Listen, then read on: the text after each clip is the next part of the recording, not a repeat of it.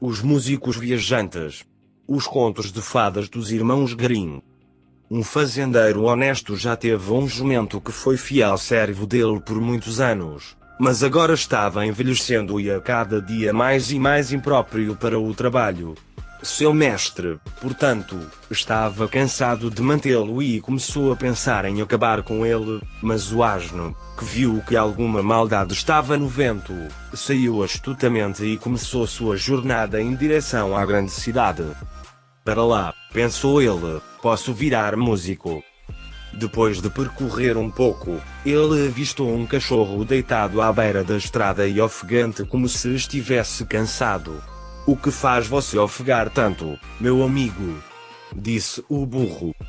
Aí, disse o cão, meu dono ia bater-me na cabeça, porque estou velho e fraco, e já não posso ser-lhe útil na caça, então eu fugi, mas o que posso fazer para ganhar meu sustento? Ouçam.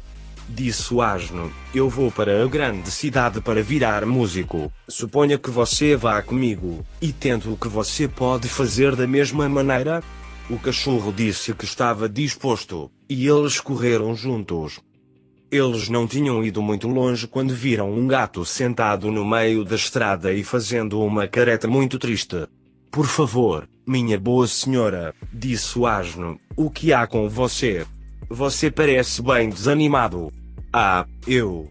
Disse o gato, como alguém pode estar de bom humor quando a vida está em perigo? Como estou começando a envelhecer e prefiro ficar à vontade junto ao fogo do que correr pela casa atrás dos ratos. Minha dona me agarrou e ia me afogar, e embora eu tenha tido a sorte de fugir dela, não sei com o que devo viver. Oh, disse o asno, sem dúvida, vá conosco para a grande cidade. Você é um cantor de boa noite e pode fazer sua fortuna como músico. O gato ficou satisfeito com o pensamento e se juntou à festa. Logo depois, ao passarem por um curral, viram um galo empoleirado em um portão, gritando com toda a força e força. Bravo!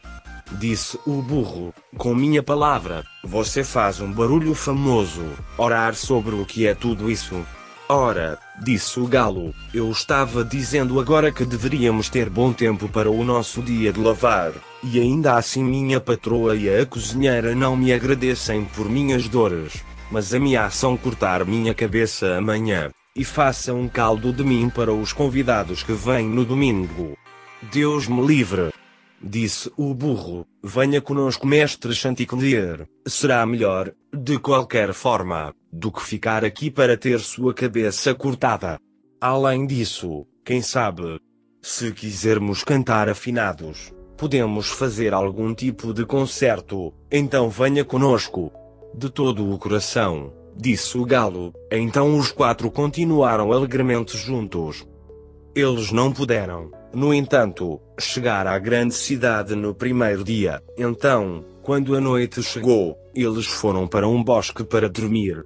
O jumento e o cachorro se deitaram debaixo de uma grande árvore, e o gato subiu nos galhos, enquanto o galo, pensando que quanto mais alto se sentasse, mais seguro deveria estar, voou até o topo da árvore e então, de acordo com seu costume, antes de dormir, olhou para todos os lados para ver que tudo estava bem. Ao fazer isso, ele viu ao longe algo brilhante e brilhante e chamando seus companheiros disse: Deve haver uma casa não muito longe, pois vejo uma luz. Se for esse o caso, disse o asno, é melhor mudarmos de quarto, pois nossa hospedagem não é a melhor do mundo. Além disso, acrescentou o cachorro, eu não deveria ser pior por um osso ou dois, ou um pouco de carne. Assim, eles caminharam juntos em direção ao local onde Chanticleer tinha visto a luz e, à medida que se aproximavam, ela se tornava maior e mais brilhante, até que finalmente chegaram perto de uma casa na qual morava um bando de ladrões. O asno, sendo o mais alto da companhia, marchou até a janela e espiou. Bem, burro, disse Chanticleer, o que você vê? O que eu vejo? Respondeu o burro. Ora, eu vejo uma mesa cheia de todos os tipos de coisas boas, e ladrões sentados em volta dela se divertindo. Isso seria um alojamento nobre para nós, disse o galo. Sim, disse o asno, se pudéssemos entrar. Então eles consultaram juntos como deveriam dar um jeito de tirar os ladrões. E finalmente eles chegaram a um plano. O asno colocou-se de pé sobre as patas traseiras, com as patas dianteiras apoiadas na janela. O cachorro subiu em suas costas. O gato subiu até os ombros do cachorro, e o galo voou e pousou na cabeça do gato. Quando tudo estava pronto, um sinal foi dado, e eles começaram sua música. O burro zurrava, o cachorro latia, o gato miava e o galo gritava, e então todos eles romperam a janela de uma só vez e entraram no quarto, entre os vidros quebrados, com um barulho horrível. Os ladrões, que ficaram bastante assustados com o show de abertura, agora não tinham dúvidas de que algum duende assustador os havia invadido e fugido o mais rápido que podiam. Com a costa limpa, nossos viajantes logo se sentaram e despacharam o que os ladrões haviam deixado, com tanta ansiedade como se não esperassem comer novamente por um mês. Assim que se satisfizeram, apagaram as luzes e cada um voltou a procurar um lugar de descanso ao seu gosto. O burro deitou-se sobre um monte de palha no quintal, o cachorro se esticou sobre uma esteira atrás da porta, o gato rolou na lareira diante das cinzas quentes, e o galo empoleiram-se em uma viga no topo da casa, e, como estavam todos bastante cansados da viagem, logo adormeceram. Mas por volta da meia-noite, quando os ladrões viram de longe que as luzes estavam apagadas e que tudo parecia tranquilo, começaram a pensar que estavam com muita pressa para fugir, e um deles, que era mais ousado que os outros, foi ver o que estava acontecendo.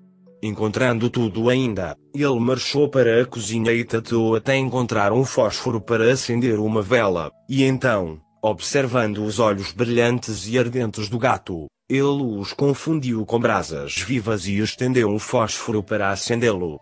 Mas o gato, não entendendo essa piada, pulou na cara dele, cuspiu e arranhou nele. Isso o assustou terrivelmente, e ele correu para a porta dos fundos. Mas ali o cachorro pulou e o mordeu na perna, e quando ele estava atravessando o pátio, o burro o chutou, e o galo, que foi despertado pelo barulho, cantou com todas as suas forças. Com isso, o ladrão correu de volta o mais rápido que pôde para seus camaradas e contou ao capitão como uma bruxa horrível entrou na casa, cuspiu nela e coçou seu rosto com seus longos dedos ossudos. Como um homem com uma faca na mão se escondeu atrás da porta e o esfaqueou na perna, como um monstro preto parou no quintal e o atingiu com um porrete, e como o diabo sentou no alto da casa e gritou: Jogue o patife aqui em cima. Depois disso, os ladrões nunca mais se atreveram a voltar para a casa, mas os músicos ficaram tão satisfeitos com seus aposentos que se estabeleceram ali, e lá estão eles, ouso dizer, neste mesmo dia. Os músicos viajantes. Os contos de fadas dos irmãos Grimm.